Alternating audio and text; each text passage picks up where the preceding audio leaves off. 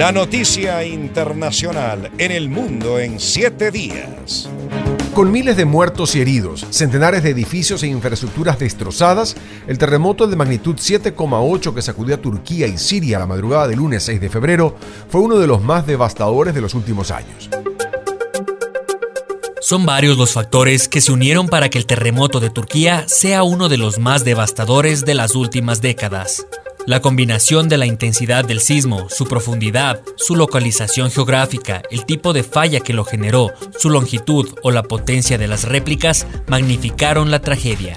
Entre los factores que multiplicaron la capacidad destructiva del terremoto está la magnitud, la cual cuantifica la energía que se libera en el sismo, y a nivel global suelen producirse unos dos terremotos de una magnitud parecida al año, aunque la mayoría se producen bajo el océano o en zonas no pobladas.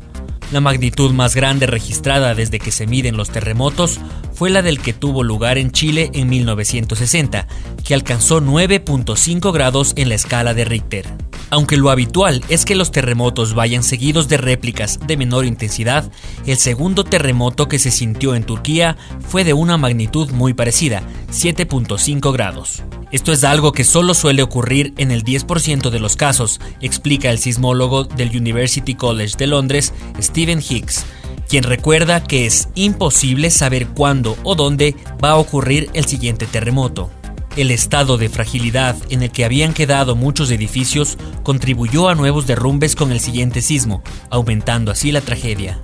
Según coinciden los científicos, el terremoto fue muy superficial ya que se produjo a tan solo 18 kilómetros de profundidad en la corteza terrestre. Esto provocó que las vibraciones que salieron del terremoto no perdieron la suficiente energía antes de llegar a la superficie, y eso causó una agitación extrema en la zona en la que muchos edificios, especialmente los tradicionales de Medio Oriente, no estaban preparados para soportar, según lo señaló Higgs. Finalmente está la capacidad de los edificios para resistir a los sismos. Mientras que en países como Japón o Chile las normas de construcción son muy estrictas debido a la recurrencia de fuertes terremotos, es posible que en Turquía y Siria muchas construcciones no se adecuaran a la normativa.